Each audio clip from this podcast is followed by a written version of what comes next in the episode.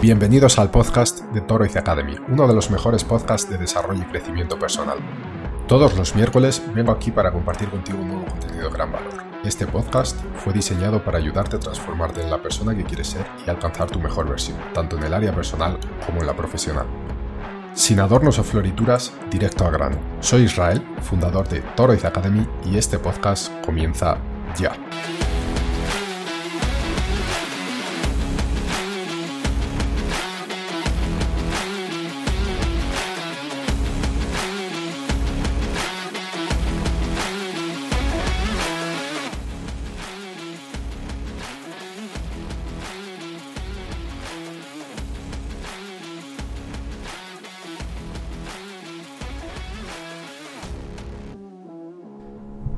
Buenas, eh, bienvenidos a La Singularidad, un nuevo programa de, desarrollo personal en el que traemos un invitado, un invitado todas las semanas para hablar de un asunto en concreto. Y bueno, aprender algunos conocimientos que nos ayuden un poquito a llevar nuestra vida de forma un poco más leve y mejor, más óptima. En esta semana, eh, la invitada que tenemos eh, se formó en terapia regresiva y psicoterapia transpersonal, también tiene estudios acerca de Reiki y eh, actualmente trabaja como terapeuta tántrica. Su nombre es Berma, Berma Rodríguez. Berma, ¿qué tal? ¿Cómo estás? Un placer tenerte aquí. Eh, hace tiempo además que, quería traerte. ¿Qué tal? ¿Cómo estás? Pues muy bien, Israel, muy bien. Muchas gracias por invitarme. bueno, oye, Berma, cuéntanos un poquito de ti. He hecho esta breve introducción, pero cuéntanos un poco más de, tus formaciones, lo, lo que haces para que te conozcan un poquillo. Vale. Sí, pues yo hace 13 eh, años aproximadamente que mm, me formé en masaje tántrico.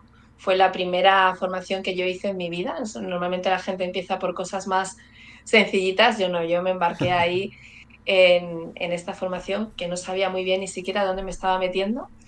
Y mm, la verdad es que fue un cambio radical para, para mí, para cómo yo entendía la vida, cómo entendía mis relaciones y entonces, bueno, decidí que este, que este era mi camino y, y ahí continué formándome, empecé a estudiar psicoterapia transpersonal para darle una base terapéutica a la vivencia ¿no? o, las enseñanzas que yo había recibido de, sobre el masaje tántrico.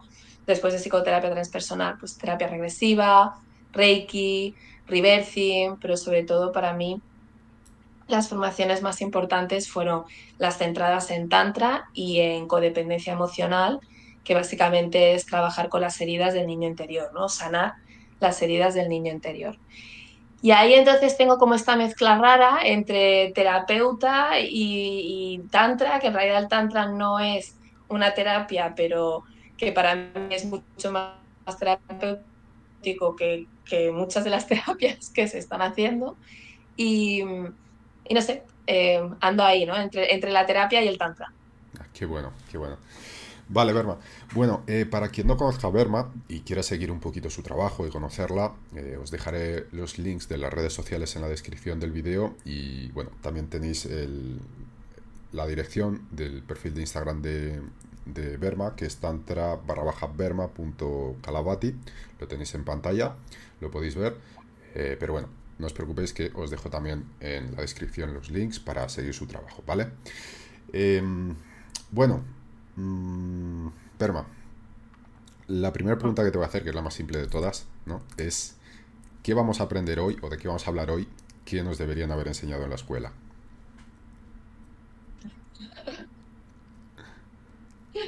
¿Qué nos deberían haber enseñado en la escuela? Sí, de todo lo que vamos a hablar hoy, un poco el, el asunto principal. ¿Cuál, dirías el, enunciado de lo que vamos a hablar hoy? ¿Cómo lo describirías rápidamente? Conciencia emocional. Ok, genial. Conciencia emocional que para mí abarca conciencia emocional, conciencia corporal, conciencia sexual, conciencia de, también de nuestros pensamientos. Pero ese sería, sería el enunciado. Perfecto. Ok, bueno, pues nada, antes de comenzar, que ya vamos a comenzarlo con las preguntas, ¿vale? Solo dar un pequeño aviso que suelo dar en todos los vídeos y es uno de los em, preceptos que tenemos en Torriz Academy y es que todo lo que vamos a aprender hoy eh, es muy válido em, pero lo que recomendamos siempre es cogerlo y llevarlo eh, a tu vida, a tu experiencia y experimentarlo, ¿vale? No, tomarse las cosas como una verdad universal, a pesar de que son válidas, quizá cada persona eh, tiene un contexto, una situación diferente y lo que a una persona le sirve a otra no y al contrario y viceversa. Por el precio de un refresco, un café o una chocolatina puedes estar ayudando a cientos de personas a transformar su vida además de la tuya. Nuestra misión en Toroiz Academy es ayudarte con tu desarrollo personal y el de miles de personas. Para ello, además de algunos cursos y contenidos exclusivos, generamos contenido gratuito todos los días en todas nuestras redes sociales. Si te gusta, si te sirve y crees que tiene valor tanto nuestro contenido como nuestro proyecto, la mejor forma de apoyarnos es a través de Patreon.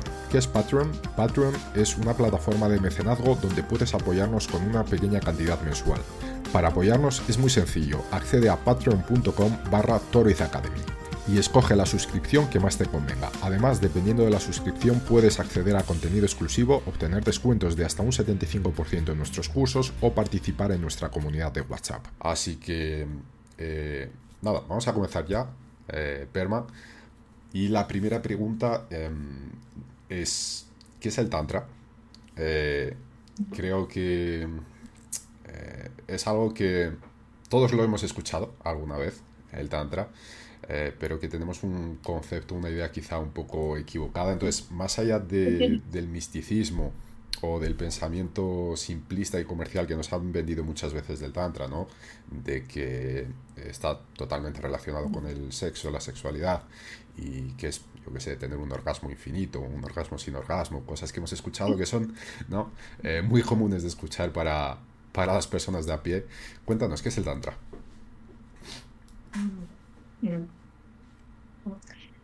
Para mí el Tantra, em, por resumirlo mucho, es un camino o es un recorrido para el despertar espiritual. Ese sería enunciado. Luego, si lo llevamos a lo cotidiano, o sea, básicamente el Tantra lo que nos trae es poder estar cada vez más presentes en nuestro cuerpo, dándonos cuenta de lo que nos está pasando. ¿no? Es como esta, em, este darnos cuenta es ser cada vez más conscientes de nosotros mismos. De ahí la conciencia corporal es darme cuenta, o sea, la conciencia emocional, darme cuenta de lo que siento, darme cuenta de cómo se mueve la energía internamente, ¿no? Dónde, hay un bloqueo, dónde hay un dolor, eh, si donde hay una emoción que se está atascando, eh, cómo, ¿no? por ejemplo, aparece un pensamiento repetitivo y me quedo atrapado o atrapada ahí y me cuesta salir, es, es ese darnos cuenta de lo que nos está pasando en todo momento. Ok. Sí. Y de ahí es la relación entre conciencia y energía, ¿no? que es este me doy cuenta, que es la conciencia que se está dando cuenta, de la energía, que son todas esas sensaciones que acabo de describir. Pues el dolor, el pensamiento, la emoción, la sensación corporal. ¿sí? Entonces, básicamente, el Tantra son unas prácticas espirituales que, bueno, eh, tienen algunas prácticas, tienen miles de años en el que nos llevan a ser cada vez más conscientes de nosotros mismos. Ok. Y aquí dos preguntas tengo sobre eso. La, primera, has mencionado ahora que son como unas prácticas espirituales.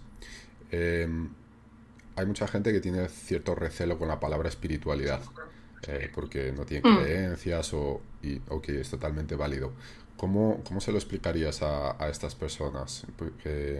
Cómo podrían abrazar el, el tantra, ¿no? Eh, salvando quizá esta palabra o esta parte espiritual. Bueno, en realidad son prácticas muy sencillas que implican el cuerpo. Sí. Sí.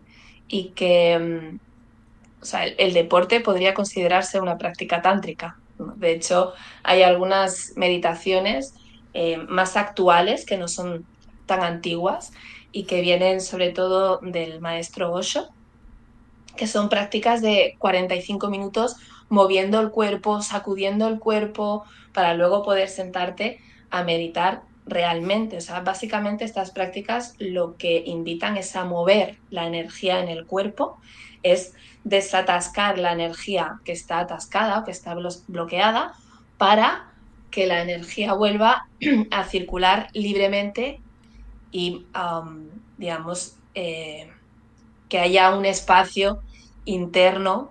Es que, claro, eh, eh, intento buscar palabras que no sean demasiado místicas, que, no, que, no, sean demasiado expandidas, ¿no? Y es como, sí, o sea, que, que tu energía vuelva a circular y que realmente, pues, em, puedas disfrutar de cada momento sin todos los condicionamientos que pueda haber mentales, de todos los condicionamientos, de todos los residuos emocionales que pueda haber de experiencias pasadas, o sea, que realmente pueda haber una experiencia real y directa del momento presente sin todo lo que llevamos acumulado. Entonces, estas meditaciones básicamente lo que hacen es eso, vamos a mover la energía, vamos a vaciarnos de todo eso que hemos acumulado mental, emocional, eh, energéticamente, ¿sí?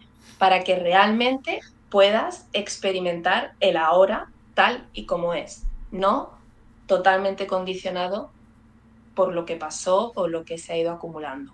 ¿Sí? Entonces, vuelvo a decir, son prácticas a veces muy sencillas, como bailar o como saltar 10 minutos. son cositas así, ¿no? Y también con la premisa de allá donde va la atención va la energía. Entonces, todas estas prácticas o eh, meditaciones básicamente es para que enfoques la atención en el cuerpo y que la energía pueda moverse en el cuerpo. Porque normalmente estamos aquí, es como hay mucha energía mental, estamos constantemente en la cabeza, constantemente en los pensamientos, en el qué, pasó, en lo que vendrá, ¿sí? Entonces, la invitación del Tantra es respira, baja el cuerpo, siente el cuerpo, qué le está pasando al cuerpo, si hay algo que está atascado, muévete para que se desatasque y que puedas expresar lo que sea que esté, que esté bloqueando, ¿no? esa, esa capacidad libre y espontánea de tu energía, ¿no? Pues por ejemplo, si hay una emoción como la tristeza, pues expresa a través del llanto, si hay una emoción como es la rabia que está ahí bloqueada, pues expresa a través de, no sé, coger un cojín y, golpear el cojín. Sí, estos son, son prácticas que hacemos en Tantra que sacadas de contexto y a vista de pájaro, pues parecemos unos locos que estamos ahí, ¿no? Bailando, ¿no? gritando, golpeando cojines o viendo un amanecer, ¿no? o viendo un atardecer, porque esto también...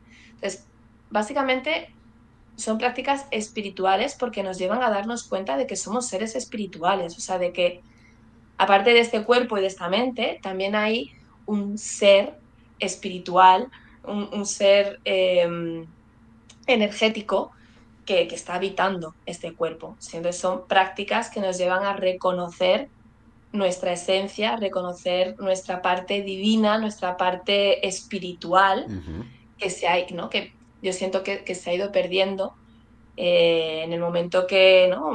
entró la medicina y entró también incluso la religión, pues eh, eh, bueno, pasamos, ¿no? De, es que yo pienso en, la India antigua o si te vas a India hoy en día, que todo el mundo, o sea, siente devoción, o sea, hay, hay una energía muy espiritual en India, ¿no? Y por eso la gran mayoría de maestros espirituales eh, se han dado en India, en torno a, India, porque hay como esta, este reconocimiento de, somos seres espirituales, ¿sí?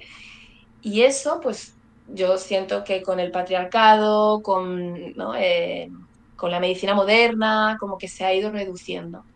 Entonces el Tantra es la invitación a reconocer nuestra verdadera esencia que somos seres divinos, que somos pura conciencia, que somos seres espirituales encarnados en este cuerpo.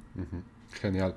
Hace años leí un libro de Osho, de, que era solo de Tantra, eh, y una de las cosas que, él decía eh, es que así como el, yoga eh, es un poco el, camino del rechazo, entre aspas, el Tantra es el camino de la aceptación. ¿Estás de acuerdo en eso? Hmm. Sí, más que del rechazo, es de, mm, es de la disciplina, sí, De, Sí, de... Es más como ah, eh, de poner resistencia contra quizá los deseos, eh, ¿no? Es algo más disciplinado, más duro, más espartano, por así decirlo. Y el, tantra es un poco lo contrario, es aceptar, ¿no? todas esas cosas, esos lados nuestros contra los que estamos luchando.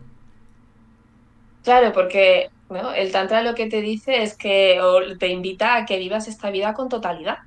Entonces, ¿cómo vas a rechazar tu cuerpo o cómo vas a maltratar tu cuerpo o cómo vas a negarte los placeres si forman parte de esta realidad? ¿no? Es, eh, ¿no? Si realmente ¿no? intento buscar eso, palabras que no sean demasiado místicas para que se pueda comprender. O sea, si realmente entendemos que somos parte de esta conciencia, ¿no? de, este, de este universo, de este, eh, ¿no? somos microuniversos de este macro universo, entonces es como si dijéramos que Dios está encarnado en este cuerpo para disfrutarse a sí mismo y disfrutar de los placeres en esta dimensión. ¿Sí? Entonces, ¿cómo vamos a rechazar según qué comidas, cómo vamos a, pues a, rechazar nuestro cuerpo o el placer o el sexo, ¿no? que es una de las cosas que más se ha relegado dentro de la espiritualidad y de las religiones.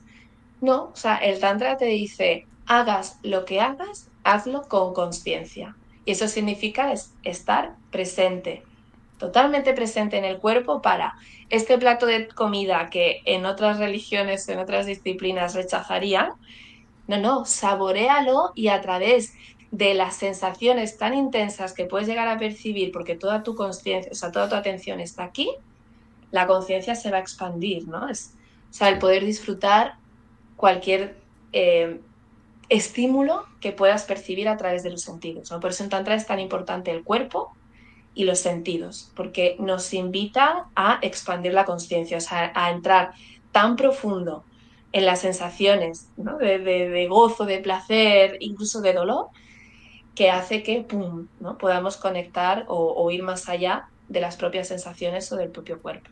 Ok, ok.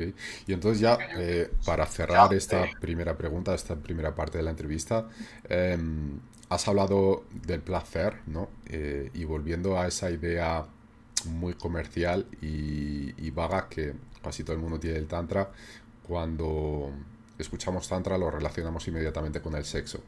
Em, ¿Hasta qué punto esa relación es, quiero decir, no es 100% sexo o sexualidad el Tantra, creo, pero digamos que, ¿qué relación tiene? En aquel libro, además de, de Osho que leí, decía que, ok, a pesar de que vagamente se conozca el sexo relacionado con el Tantra, decía, el sexo no tiene, yo qué sé, ni, ni el 5%, o sea, ni el 5% del Tantra tiene que ver con el sexo, es más una relación, pues eso, con, la vida en general. Lo que pasa que lo que nos ha llegado a nosotros es esto, ¿no? Quizá además porque es la parte más comercial. Cuando escuchamos eso, pues ya mostramos interés. Sí.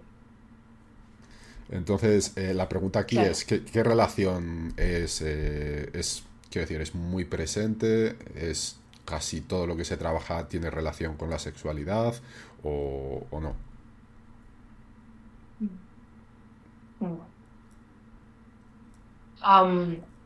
mira, eh, lo que ha pasado, como tú bien has dicho, es que en Occidente nos hemos quedado con la parte del, sexo tántrico, pero el sexo es estar presente en cada una de las áreas de tu vida y la sexualidad es un área de tu vida.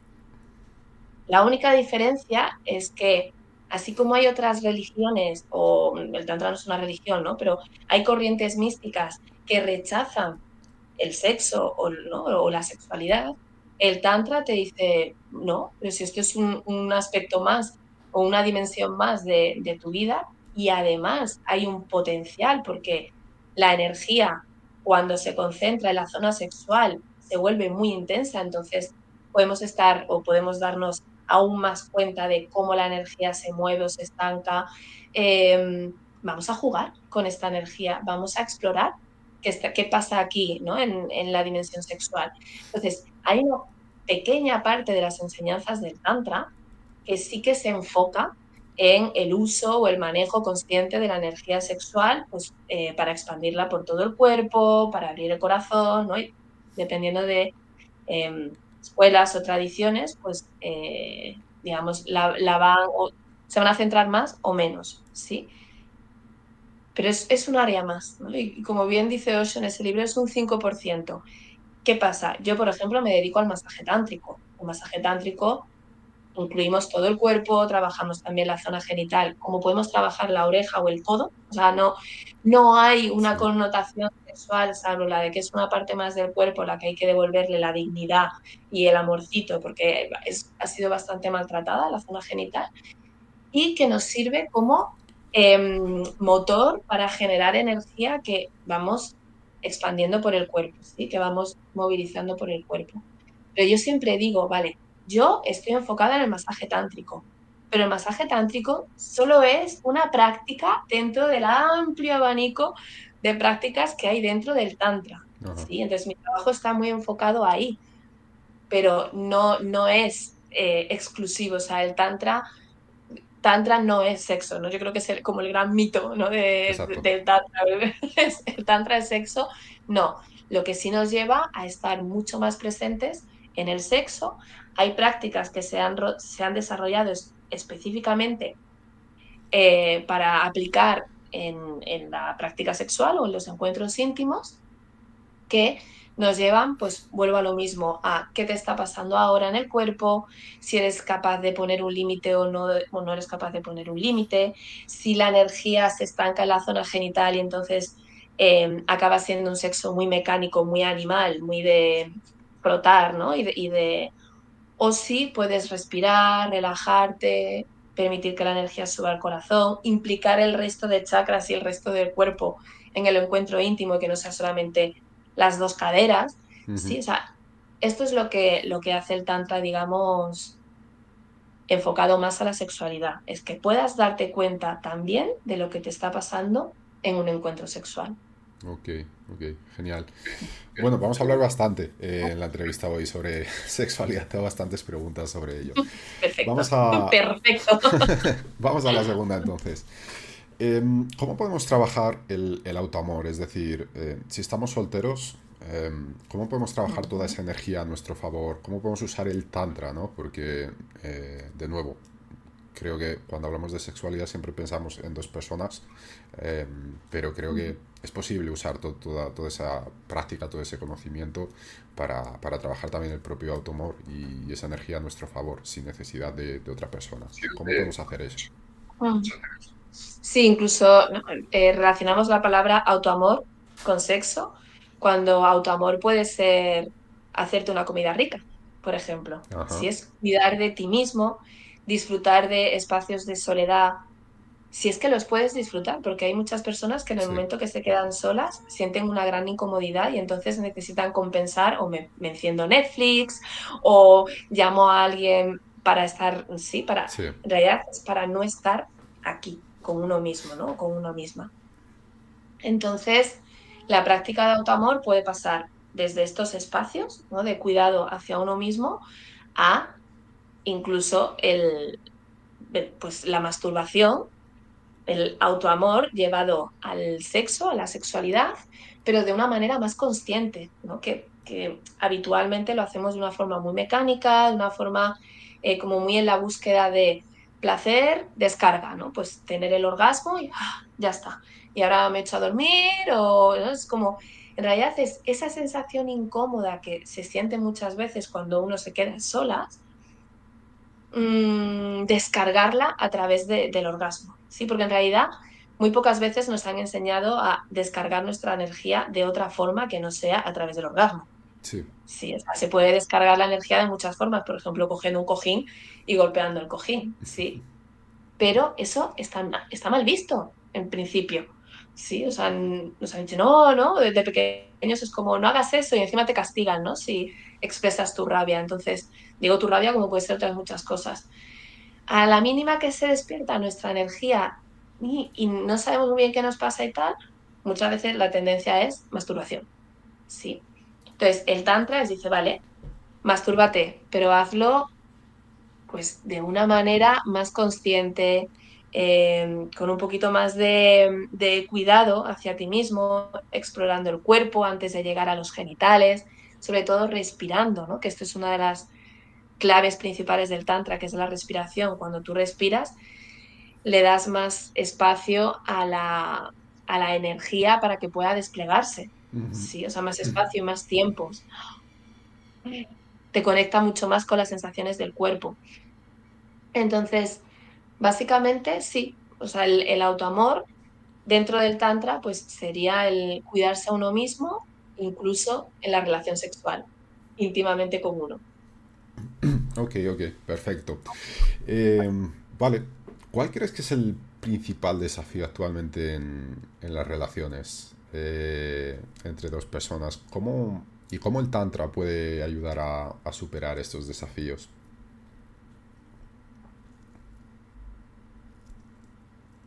Yo creo que el mayor desafío ahora mismo en las relaciones es la autoescucha. Que no nos escuchamos lo suficiente. Entonces, como no hay una escucha de lo que me está pasando, la mayoría de las veces me traiciono o traiciono mi cuerpecito, traiciono mis tiempos, mis necesidades, ¿no? Lo que realmente quiero hacer por el, mantener el vínculo con la otra persona o, que la otra persona no se aleje o que... Sí. Mm, yo creo que ese es, el gran desafío hoy en día en las relaciones. ¿Y cómo el Tantra puede ayudarnos? Dime.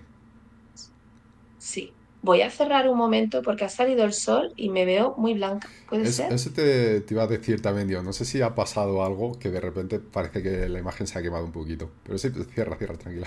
Sí. Como luego editas, ¿no? Pues vamos. Sí.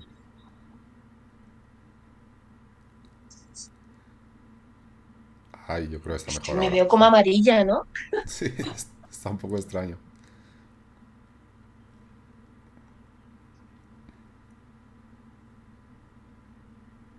Mejor ahora, ¿no? Bueno. Ah, sí, ahora.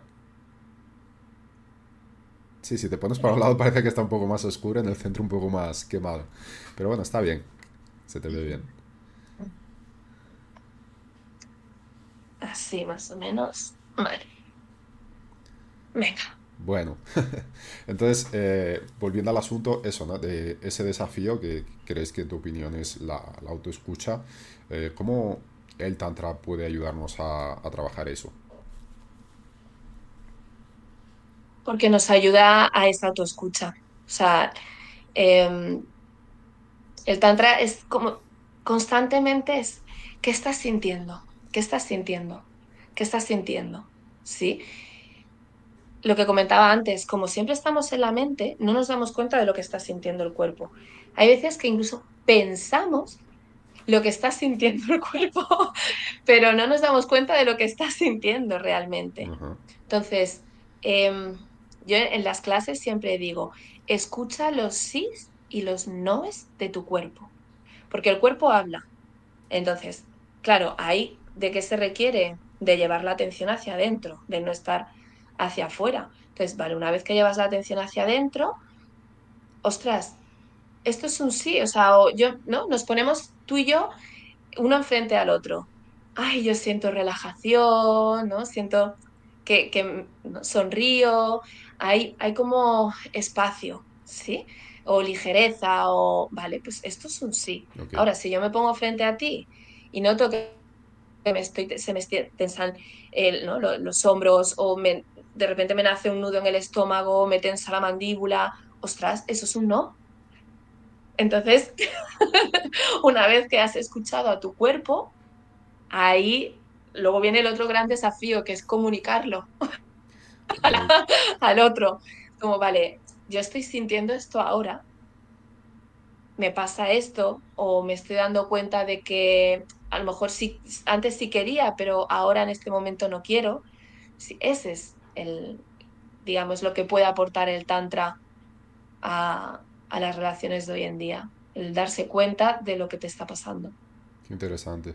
Y claro, esto, em, como dices, creo que lo más importante después no es la comunicación, porque a veces ese quizá ese no cuando te sientas frente a otra persona no tiene que ver 100% con la otra persona. A veces es con la propia persona que, que, se está cerrando a algo y no es porque es, no sé, digamos que la energía no fluye con la persona que tiene enfrente.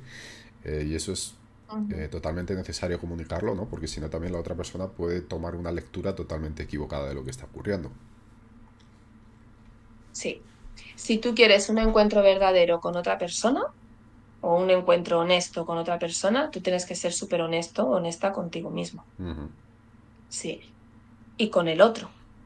Entonces, cuando yo soy honesta conmigo y digo, Buah, no quiero estar aquí, y soy honesta contigo, pues no quiero estar aquí, o esto que está ocurriendo no me gusta, y la otra persona tiene la suficiente responsabilidad o conciencia emocional como para no tomárselo a personal, puede haber una respuesta que diga, ah, esto no te está gustando. Dime, ¿qué otra cosa te podría gustar? O ¿qué otra cosa te gustaría hacer ahora? Y a lo mejor, pues surge algo súper sencillo, súper... Y eso es un encuentro honesto y verdadero. Y se va a disfrutar mucho más que algo que está sucediendo mientras el sistema nervioso de, una de uno de los miembros, ¿no? uno de los dos, no está, no está relajado. Claro. Mm. Sí, sí. Em, y eso obviamente lo podemos llevar a, cualquier ámbito, no solo al sexual, ¿no? E, es decir, en una relación entre dos personas, yo que sé, a veces estos compromisos sociales que aceptamos pues por eh, satisfacer a la otra parte, eh, una reunión de familiar que no quieres ir, pero bueno, la otra persona quiere ir.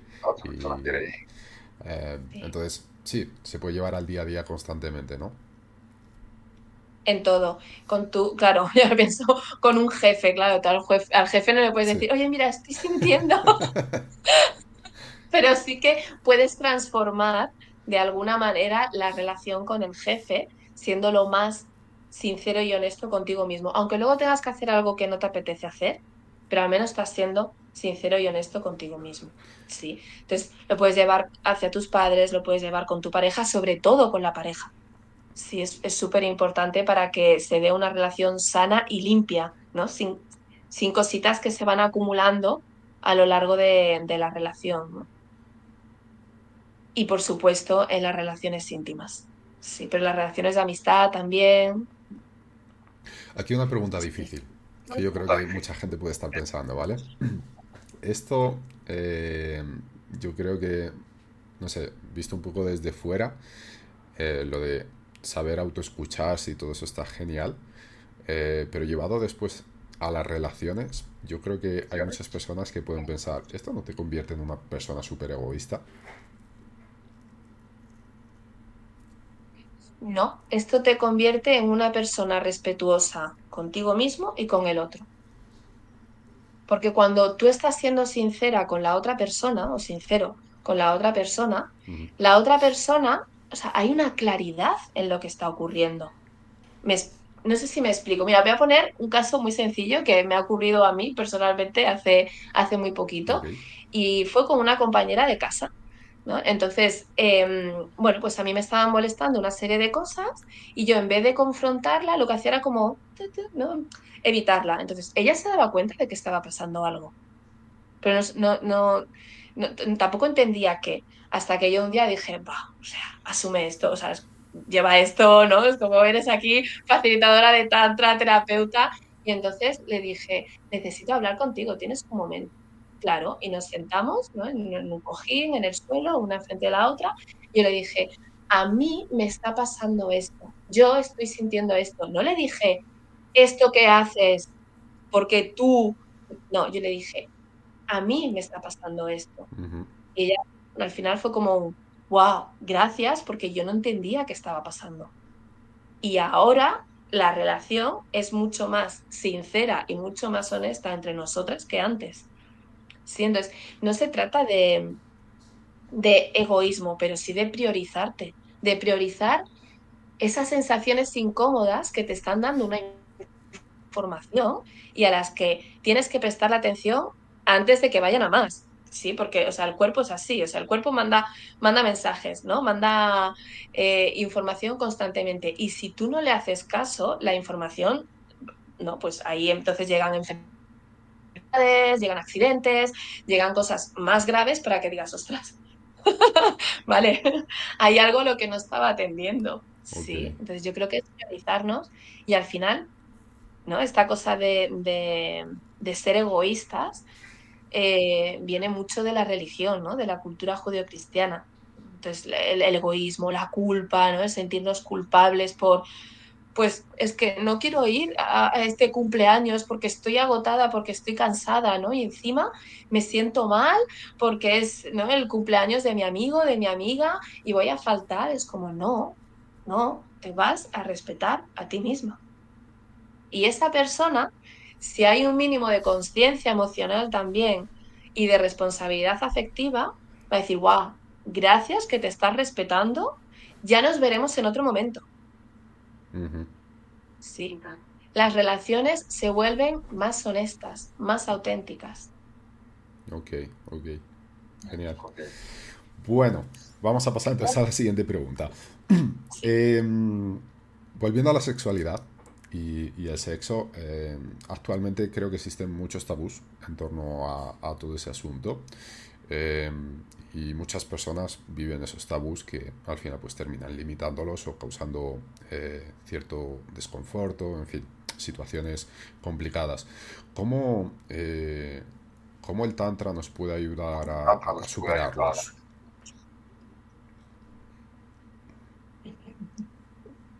Claro, es que me viene como todo el rato lo mismo, ¿no? Que es el titular, conciencia emocional.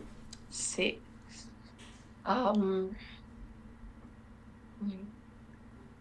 cómo nos puede ayudar a superar los tabús y los miedos, ¿no? nuestras vergüenzas. O sea, básicamente es ante cualquier situación en la que el sistema nervioso se esté, entrando eh, en esta situación ¿no? de vergüenza o tal, uno, me doy cuenta, porque es la herramienta clave, me doy cuenta de lo que me está pasando. Dos, respirar. Y eso va a depender mucho. Hay sistemas nerviosos muy sensibles o muy traumados que según qué situaciones les pueden sobrepasar.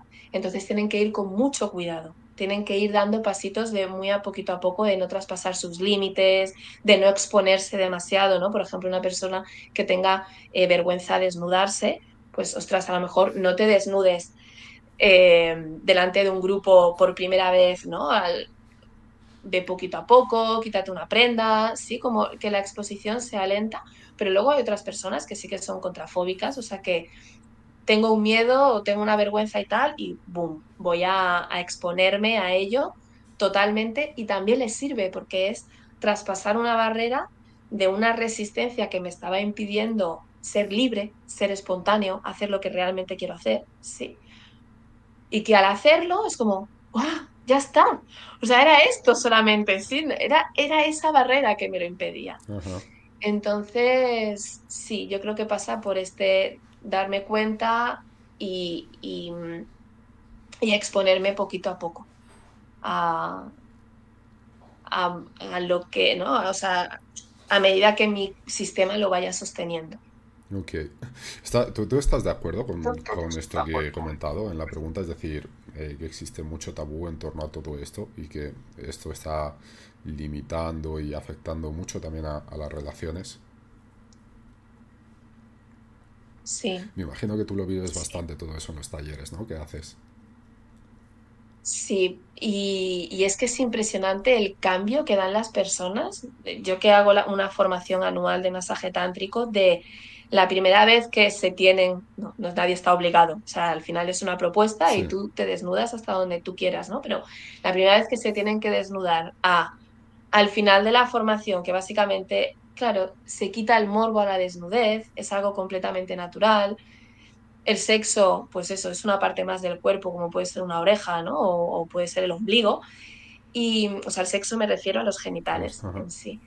Y, y hay una libertad absoluta. Ya no, ya no tengo que estar tapándome, ¿no? Y, eh, sí, o sea, es como de repente soy libre, es, como, soy libre. Esto es, ¿no? Yo creo que el gran regalo del Tantra es ser libre de uno mismo, ¿no? Ser libre de, estos condicionamientos, de estos tabús, de estos, de todo lo que llevamos acumulado. Y sí, yo lo veo, por ejemplo, en consulta, recuerdo el caso de un, hombre que tenía, sentía muchísima vergüenza de sus genitales nunca lo había verbalizado, nunca lo había comentado a las parejas sexuales que había tenido. Hablamos de trauma, un trauma bastante profundo, según él, por el tamaño pequeño de su pene.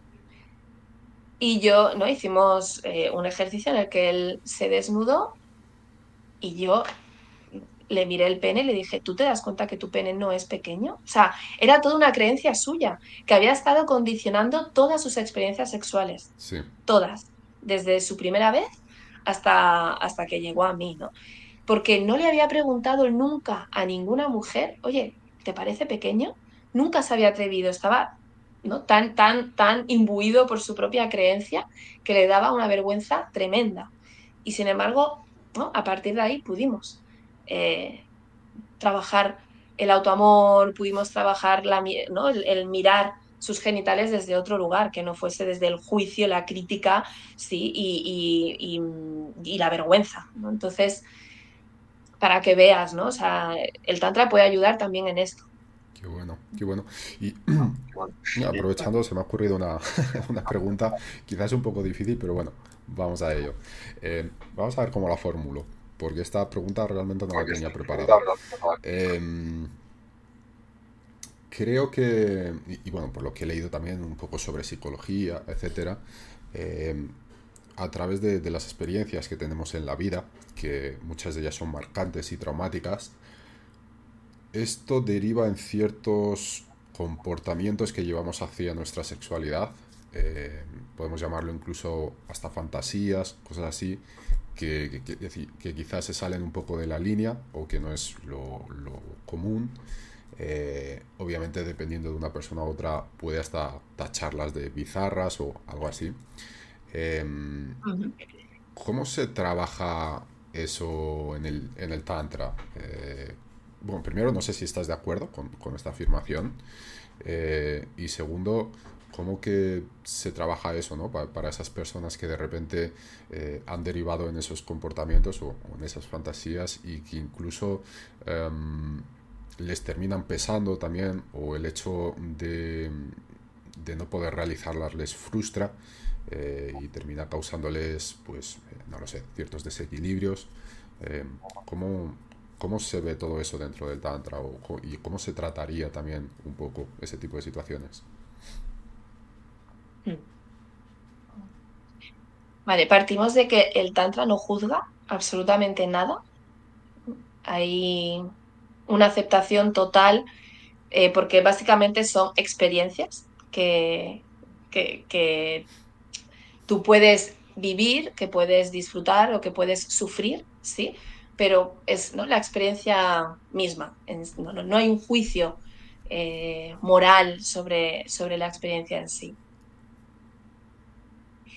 Y luego el otro asunto para mí que es importante nombrar es el consentimiento. Si son prácticas en las que ambas personas eh, están de acuerdo, son, son consensuadas, perfecto.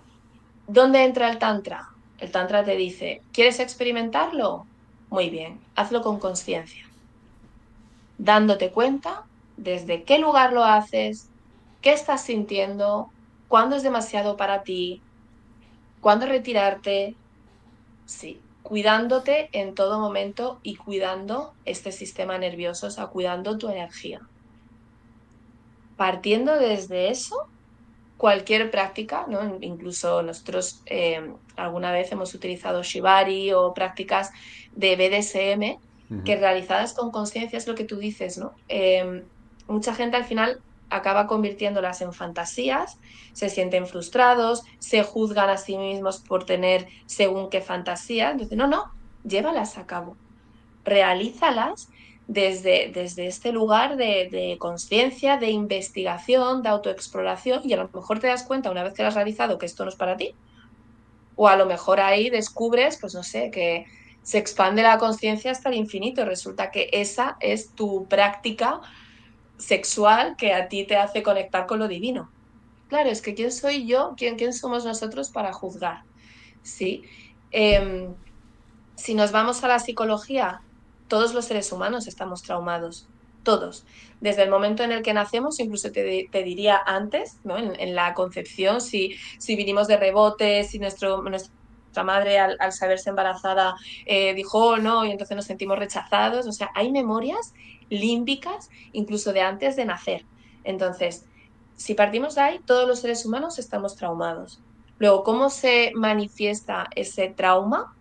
Va a depender de otras muchas cosas, ¿sí? Pues yo no siento, no creo que las personas que, bueno, practican BDSM o otro tipo de, prácticas a lo mejor que puedan ser, ¿no? Más bizarras, como tú has dicho, em, estén especialmente traumadas. Todos estamos traumados y a ellos, ¿no? Pues les, les ha dado por ahí. Para mí, y esto también me gusta nombrarlo, se vuelve patológico cuando yo para vincularme o disfrutar del sexo, siempre, siempre tengo que hacerlo de una determinada manera o, de una, o, me tienen que pegar. O, ahí es como, bueno, amor, a lo mejor esto deberíamos ver qué está pasando ahí, porque siempre necesitas eso, ¿no? Sencillamente puede haber un, anclaje, ¿no? Y es que yo la primera vez que tuve un orgasmo fue viendo cómo le pegaban azotes a alguien, entonces, ¡pum!, ahí en nuestro inconsciente se queda clavado y, ¿no? y, hemos aprendido a tener un orgasmo mientras nos dan azotes. Por ponerte un ejemplo, sí, cualquiera. Entonces es, es, investigarlo, ¿no? Y luego también si a esa persona o a esas personas les supone un problema o no, quiero decir, que hay muchas personas que practican eh, pues tienen eh, prácticas sexuales fuera de la norma, que como no les supone ningún problema para ellos, pues no necesitan buscar ayuda, ni quieren ayuda, ni consideren que consideran que tienen ningún problema. Entonces, o como disfunciones sexuales, eyaculación precoz, anorgasmia, tú no tienes ningún problema con esto, no vas a buscar ayuda. Claro. Ahora, si hay juicio, si hay vergüenza, si hay tal, entonces lo normal es buscar ayuda y orientar o, ver de qué manera esa persona puede experimentar la sexualidad de una forma más satisfactoria. Sí, y muchas veces es esto, es respirando, sintiendo el cuerpo, diciéndole sí, ¿no? O, diciendo sí cuando el cuerpo dice sí y no cuando el cuerpo dice no. son cositas muy básicas.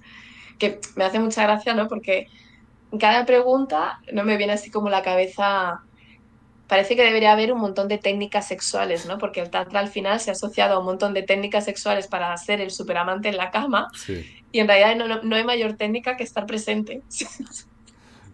Es que da igual lo que hagas en la cama, da igual lo que ocurra en la cama, que solo es estar presente y ver qué le está pasando a tu cuerpo. Ya está.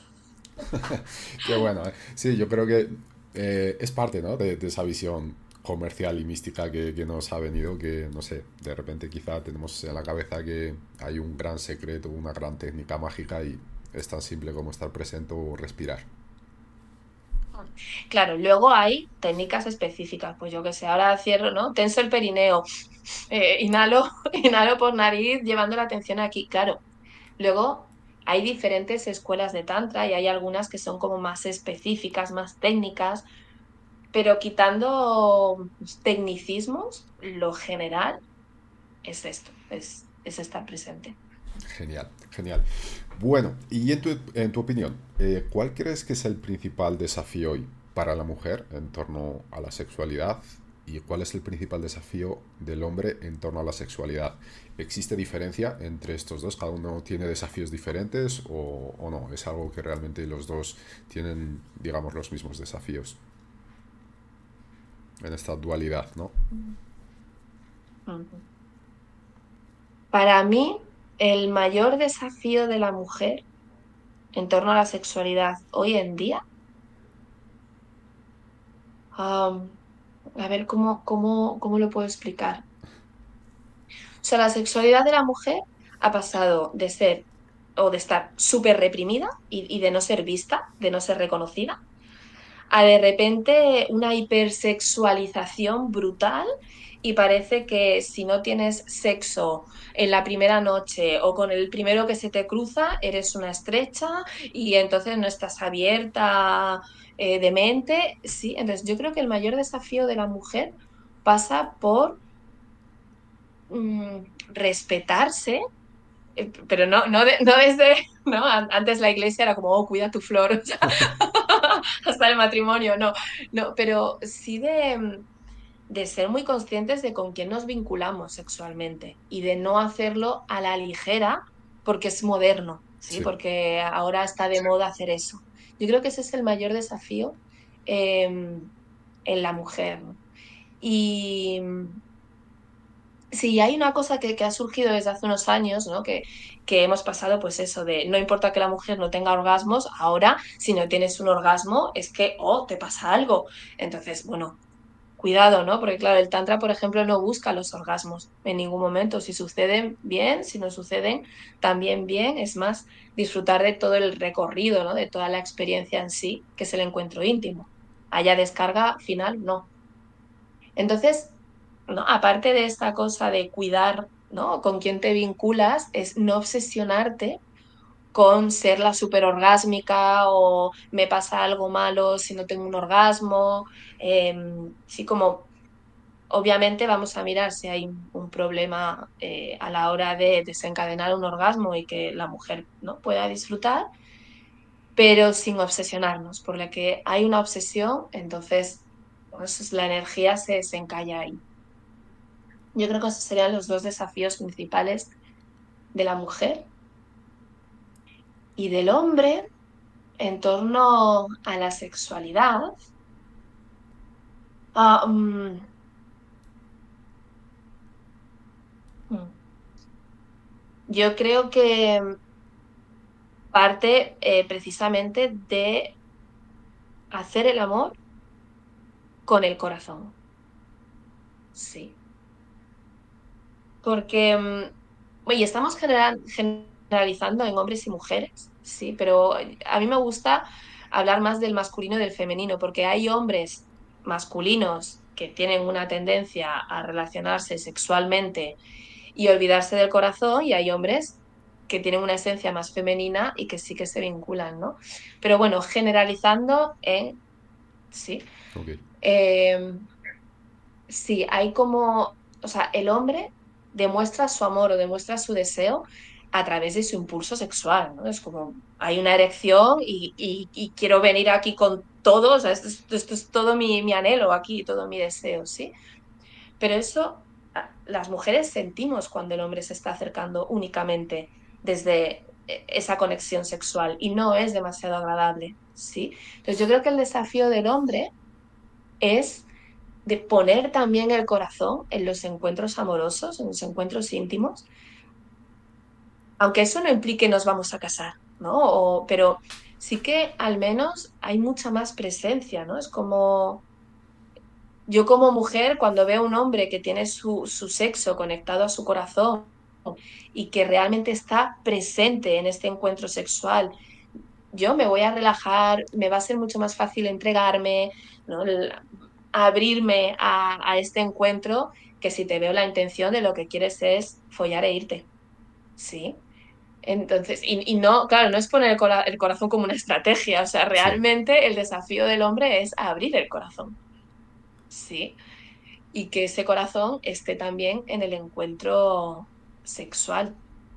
Y luego, ¿no? así como he dicho, los orgasmos en la mujer, está también esta obsesión del hombre por su pene, por mantenerlo erecto, porque tiene que cumplir y tiene que satisfacer. Y, es como, ay, olvídate de tu pene. Olvídate, es, es, una, es una cosa más de este encuentro sexual. No es ni lo más importante ni lo más imprescindible de este encuentro. O sea, en realidad, ¿no? El, lo imprescindible sería el corazón en un encuentro íntimo. ¿sí? Luego los genitales, si se encuentran y se fusionan, maravilloso. ¿sí? Pero bueno, pues si no hay una erección, estamos aquí disfrutando de la intimidad, del abrazo, de los besos, de las caricias. Eso debería ser lo importante. Ok. Vas ahí por, en, ese punto, por ejemplo, eh, y ya te hablo como hombre, ¿no? Eh, en base a mis experiencias, también no solo, eh, digamos, esa, esa actitud del hombre, sobre todo esa última parte, ¿no? De olvidarte de, del pene, sino también la mujer tiene que entender eso, ¿no? Porque hay mujeres que se pueden sentir rechazadas o que de repente no se sienten eh, suficiente atractivas porque el hombre no consigue o porque, en fin, y eso también puede generar ciertos eh, desentendidos durante todo el proceso. Sí. Y también con las mujeres que les cuesta llegar al orgasmo. O sea, obviamente la respuesta de la otra persona con la que estás compartiendo intimidad eh, va a influir mucho. Sí, entonces, si yo soy una mujer, me cuesta llegar al orgasmo y tengo a un hombre que está obsesionado en hacerme llegar al orgasmo, pues, ostras, me voy a sentir muy incómoda, ¿no? En vez de disfrutar el momento y ya está. Y si soy un hombre y ¿no? no tengo una erección y tengo una mujer que de repente, ay, pero ¿qué te pasa? Sí, entonces ahí me voy a el, ¿no? como el gran desafío que sería el cuidar con quién te vinculas. Que ya no te sirva cualquier persona, que yo sé que Tinder ¿no? está a la orden del día, pero bueno, Tinder también te puedes ir a tomar un café o irte a tu casa. No tienes que, acabar ¿no? en un encuentro sexual cuando a lo mejor realmente con esa otra persona no, no hay esta cualidad ¿no? de, cuidado o de, o de... Claro, yo digo de, amor, pero es que para mí no es un amor romántico, ¿sí? O sea, es em, que me puedo relajar contigo, ¿sí? Que nos podemos relajar, ¿sí? Entonces, partiendo de que estamos cuidando los vínculos, con quién, ¿no? A quién dejo entrar dentro de mí o en quién entro, ahí, ¿no? Ya se supone que la respuesta del otro va a estar un poco más en sintonía con cómo yo me estoy viviendo e, esta problemática, ¿no? O, esta cosa que a mí me preocupa. Y, solo para cerrar ya eh, este asunto, ¿no? Eh, estas situaciones son más comunes de, lo que pensamos. Quiero decir, Em, cuando se juntan dos personas y realmente que no se conocen, quizá no tienen la confianza uno con el otro, em, tanto desde el hombre como de la mujer, ¿no?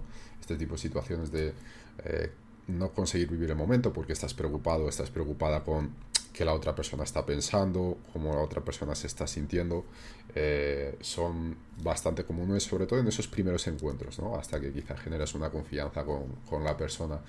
Em, entonces, por ejemplo, pues eso, quizá el hombre no consigue tener una erección, o quizá la mujer está muy nerviosa y no consigue llegar al orgasmo. Em, ¿Qué recomiendas para dos personas que quizá no se conocen o, o, están comenzando y de repente se les presenta este tipo de situación en un encuentro?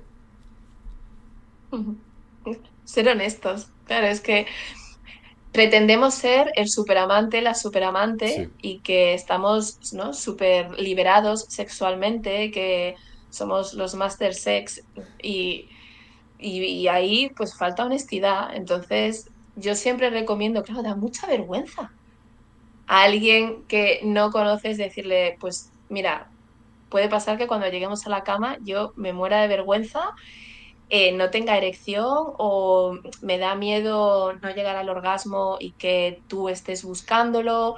O sea, si realmente pudiéramos hablar con claridad en un primer encuentro, en una primera cita, o sea, se solucionaría mucho de los, de los malentendidos y de los conflictos que surgen.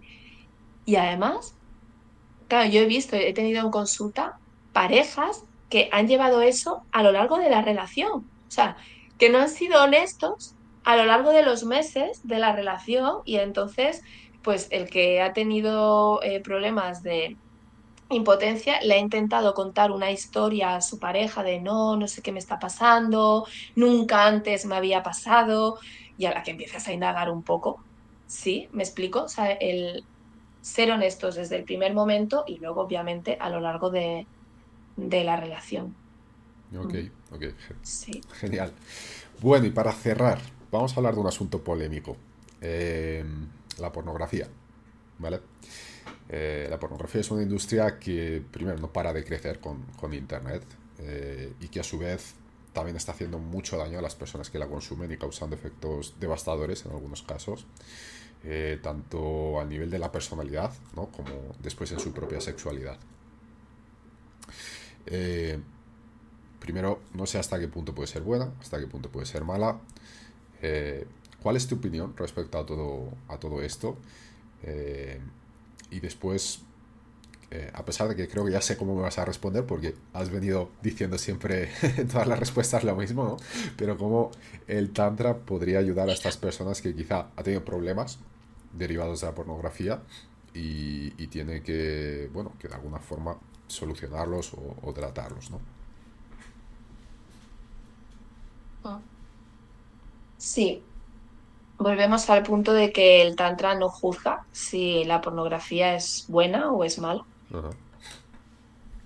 Mm. La pornografía son películas. Son películas que cuentan historias sexuales. Sí. ¿Cuál es el problema aquí? Que yo me identifico con esas películas, me creo que son reales e intento reproducirlas en mi vida cotidiana.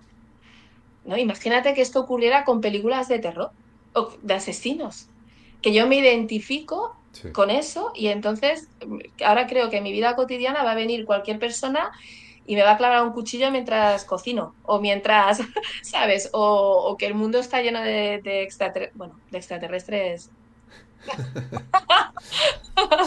sí, pero, o sea, que empezamos a creernos todas las películas que vemos, ¿sí? Y, que todo eso lo llevamos a la vida cotidiana. O sea, sería un mundo de locos. Pues esto es lo que está pasando con la pornografía. La pornografía son historias, representan una serie de fantasías Incluso hay personas muy, muy, muy, muy sexuales que, em, digamos, necesitan del sexo más, más animal, ¿no? Más, más físico eh, para excitarse y, para disfrutar. Pero luego hay otras muchísimas personas que no, que son más sensuales o que son ¿no? muy sensibles, muy energéticas, ¿sí? O sea, no podemos encasillar a todo el mundo. De hecho, estas personas suelen rechazar mucho ¿no? a la pornografía las que son más sensibles, ¿no? Pero claro, hay una parte de la humanidad que son muy sexuales y que la pornografía o, el sexo más explícito les gusta y lo disfrutan. Para mí, el, el tema está en esta identificación con eso que está ocurriendo, en llevarlo a la vida real sin una escucha de que eso que está ocurriendo es lo que realmente yo quiero que pase o el otro quiere que esté sucediendo. Sí. O sea, cuando pierdo la escucha en la vida real. Porque yo puedo tener aquí una super mega fantasía montada de que venga y me empotre, ¿no? O sea, me quite la ropa y tal. Pero a lo mejor ese día, ay, estoy más blandita, ¿sabes? O estoy a punto de que me baje la regla. Sí, entonces, ay, no, aquí esta fantasía me excita mucho, pero luego en la vida real lo pienso y es como, ah", pero sin embargo, viene el chico y como no soy capaz de decirle, mira, no, ahora estoy en este momento así, pues acabo, venga, empotrada, ¿no? Y, sí, entonces, para mí la pornografía no es ni buena ni mala, solo depende del uso que hagas de ella. Si lo utilizas como un estímulo para excitarte y acabar teniendo un orgasmo de descarga y eso no le hace daño a nadie, pues perfecto. Ahora, si empieza a haber una adicción, por ejemplo, y necesitas ver pornografía tres veces al día y machacártela tres veces al día, ostras, pues a lo mejor esto te está haciendo daño. Sí, vamos a ver qué compensación, o sea, eh, vamos a ver esta compensación qué está ocultando, ¿sí? ¿Cuál es, cuál es el malestar, la incomodidad interna que estás ocultando a través de ver pornografía, como puede ser ver Netflix, comedias románticas, como puede ser hincharme a comer chocolate.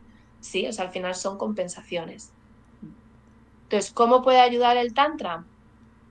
Aquí, a ir al cuerpo, ¿sí? ir soltando la necesidad de el estímulo externo para excitarme y empezar a conectar con las sensaciones del cuerpo a medida que te vas tocando o te van tocando, ¿no? Si, si eh, tienes la ayuda de una compañera, ¿no? De tu pareja, lo que sea. O sea, al final es ir hacia adentro. Si es de, estar para afuera en la excitación, los estímulos que me excitan, a ir hacia adentro y a medida que me voy tocando, cómo responde el cuerpo. Claro, yo he tenido en consulta hombres que me han dicho, hombres y alguna mujer, me han dicho, es que no siento. Si, no ven pornografía, no sienten no sienten su cuerpo. Entonces, claro, ahí es, o sea, no, no hay que, o sea, no se trata de evitar el cuerpo porque no siente, se trata de ir al cuerpo una y otra vez y recuperar la sensibilidad del cuerpo. Hasta que empiece a percibir cómo se despierta la energía, cómo surge la excitación, cómo el lingam erecta, ¿no? O el, la vulva eh, se, llena de sangre, sí, hasta que empiezas a darte cuenta de, ah, sí, vale, es que hay una respuesta corporal, ¿sí? Pero no desde la fantasía tampoco, sino desde lo corporal propiamente, desde el contacto con uno mismo, ¿no? Desde descubrirte las zonas erógenas, ¿no? ir acariciándote el cuerpo y decir, anda, ah, mira que esto me da, me da gustito aquí, ¿vale? Hay una, como una, una actitud de niño que se está redescubriendo, Sí, como cuando empezamos de pequeñitos, ¿no? Y de repente, ah, que tengo una mano, ¿no? Los bebés cuando empiezan a descubrir sus partes, pues es la misma, sí, la misma estrategia, ¿no? De, de sorprenderte de todo el placer que te puede dar el cuerpo. Ok, genial, genial. Bueno, Berma, llegamos eh, al final. Hay tres preguntas que ya son genéricas para todos los invitados. Voy con la primera de ellas. de todo lo que hemos hablado hoy, del asunto que hemos tratado, si pudieras hablarle eh, a los padres, profesores, en fin, personas que tienen cierta eh, responsabilidad de educar a los más pequeños hoy y que obviamente lo que les digan, lo que hagan enfrente de ellos les va a condicionar en el resto de la vida, eh, ¿qué les dirías a, esas personas? Eh, ¿Qué responsabilidad deberían asumir? De, un poco pensando en, en el asunto que hemos hablado hoy, para que les transmitan a los más pequeños.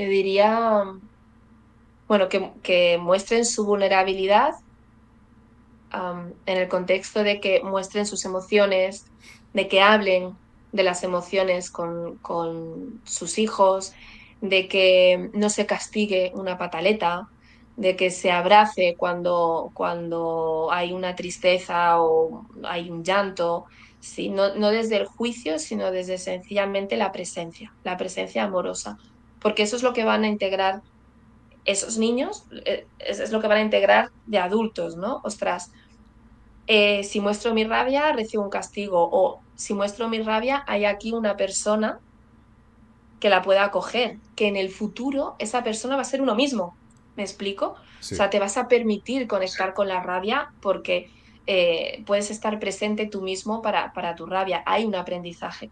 Si de pequeños lo que ven es adultos desconectados de sus emociones, que no son capaces de mostrar su vulnerabilidad, que no, no saben ni, ni cómo tratar la emoción de su hijo, vamos a tener adultos desconectados de sus emociones. Y en Tantra el trabajo con las emociones es indispensable porque es como el ABC, o sea, es, es el primer pasito. Porque si hay emociones atascadas de memorias del pasado, la energía no fluye. La energía no fluye no fluye.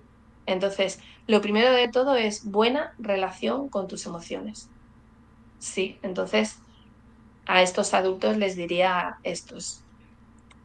Muestra tus emociones, o sea, no, te pongas ahí a golpear un cojín delante de tu hijo, pero sí darle el espacio, explícaselo, pues mira, mamá, cuando se enfada, coge un cojín y lo golpea, ¿no? Que estás enfadado, venga, vamos a probar el cojín, cógelo, ¿ah? y a transformar esa energía tan, tan poderosa que es la rabia en, algo más expansivo. Qué bueno. Sí, esto. Genial. Em, ¿Cuál dirías que es la lección más valiosa o quizá una de las más valiosas que, has aprendido en la vida? Imagino que como todo el mundo has aprendido un montón, pero ¿con, con cuál te, quedarías hoy?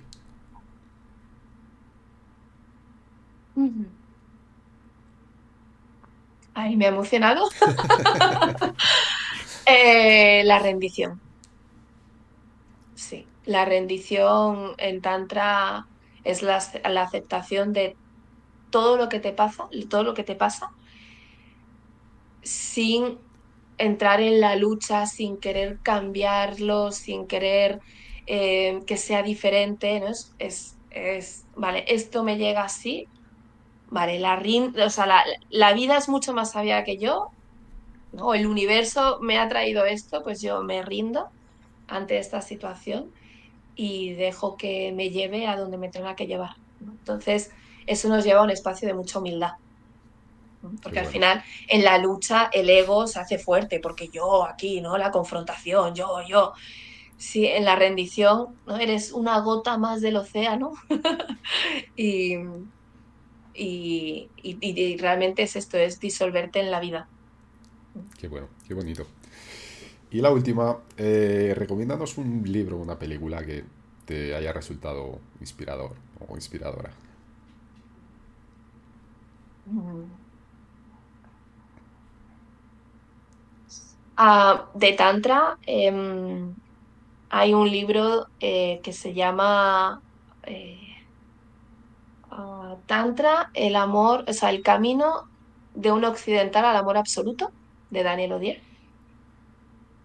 Sí que fue de los primeros libros que yo leí, y es eh, la historia de Daniel Odier con su, con su maestra tántrica, con una yogini de los Himalayas. Y en su momento cuando lo leí aún no tenía como la capacidad de poder comprender las enseñanzas que estaban ahí en ese libro. Y lo leí años después, hace no mucho, y fue como, wow, qué, qué, qué maravilla, ¿no? Es, o sea, es guay porque te habla de tantra, te habla de conceptos, pero al final es una historia. Sí, es, es, eh, es ¿no? Hay otros libros de tantra que son mucho más densos que no recomendaría a nadie. pero este sí, ¿no? porque es una historia de amor al final. Qué bueno. Mm. Qué bueno. Sí. Genial. Bueno, eh, llegamos al final, Berma. Em, primero, nada, recordaros que eh, si queréis conocer el trabajo de, de, Berma, seguirla, de nuevo os dejaré los links en la descripción del vídeo. También podéis seguirla en eh, Instagram, tantra barra baja y su, página web que es eh, bermarodríguez.com, ¿no? ¿Es cierto? Ok. De todas formas lo dejaré ahí. nada, Berma, eh, de, mi parte, muchísimas gracias por tenerte eh, aquí. No sé si quieres agregar algo de todo lo que hemos hablado ahora ya para el final o te parece que ha estado bien hasta ahí. Ha estado bien, solo respira. A todo el mundo que me esté escuchando que aprenda a respirar lenta y profundamente, que cambia la vida. Muy bien, pues nada, Berma, de nuestra parte ya te digo, encantado de, que estés aquí, ha sido un gusto. Gracias. Y, nada, también eres bienvenida, si quieres venir de nuevo a hablar otro día de otros asuntos, eh, tienes la puerta abierta. Y, nada, espero que os haya gustado este programa de, esta semana. Eh, si es así, pues dejad un like, por favor, para, eh, para saberlo, suscribiros al canal también. Y también cualquier comentario, cualquier pregunta que tengáis, eh, dejadla ahí en los comentarios, que estaremos encantados también de, responder. Verma, no sé, últimas palabras, algo antes de irte. Mm. Mm. Ah, nada, muchísimas gracias por invitarme a esta charla. Ha sido un gustito y también espero que se haya podido entender un poquito más lo que es el Tantra. Eh, espero no haber caído mucho en, conceptos muy místicos o como demasiado eh, irreales. y, y, que el Tantra es para todos, que el Tantra es para todos, que se puede llevar al día a día, lo cotidiano y que básicamente es vivir la vida con totalidad. Qué bueno, qué bueno. Vale. Pues nada, muchas gracias. Eh, muchísimas gracias también a, todos los que estéis viendo esto. Espero que tengáis un fantástico día y nos vemos la próxima semana. Chao.